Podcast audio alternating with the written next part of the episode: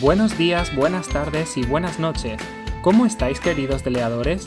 Nosotros estamos genial como siempre y venimos cargados de cosas para vosotros. Coged un boli y un papel porque lo necesitaréis para todo lo que vamos a aprender. ¿Estáis listos? Empezamos.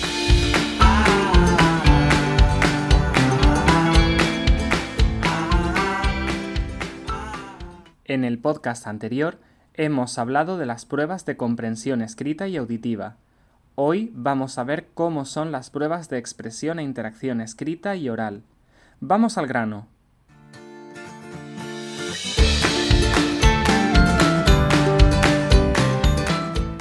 Prueba 3. Expresión e interacción escritas. Esta parte de la prueba dura 25 minutos y hay dos tareas. Es muy importante utilizar la hoja de respuestas. Puedes pedir un papel borrador si quieres, pero ese papel no sirve para evaluar el examen y se destruye después del examen. Vamos a ver las tareas. Tarea 1. Tienes que completar un formulario sobre información personal o necesidades básicas. Tarea 2.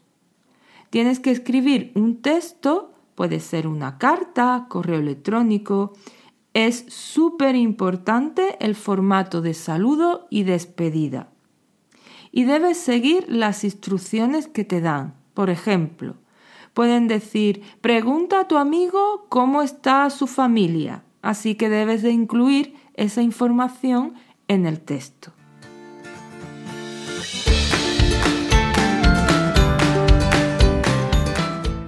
Prueba 4. Expresión e interacción oral. Esta prueba dura 20 minutos, 10 de preparación y 10 minutos de examen.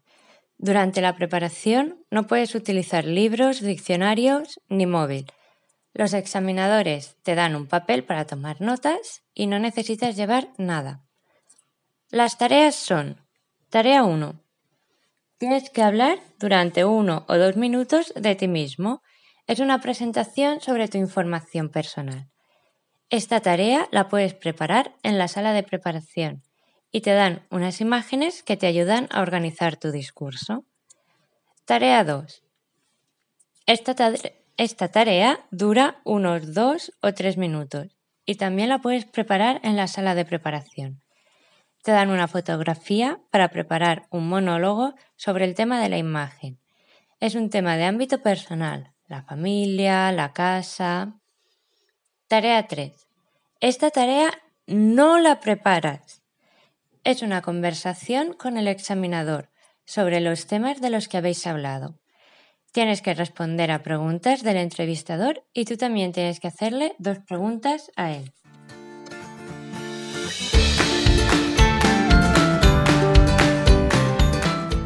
Y eso es todo sobre el DELE A1. En total, todo el examen dura 125 minutos, unas dos horas. Las pruebas de comprensión lectora, comprensión auditiva y expresión escrita son el mismo día. La prueba de expresión oral puede ser un día diferente. Es muy importante confirmar esa información con tu centro de examen antes de ir. Ojo, también necesitas tu pasaporte o documento de identidad para todas las pruebas.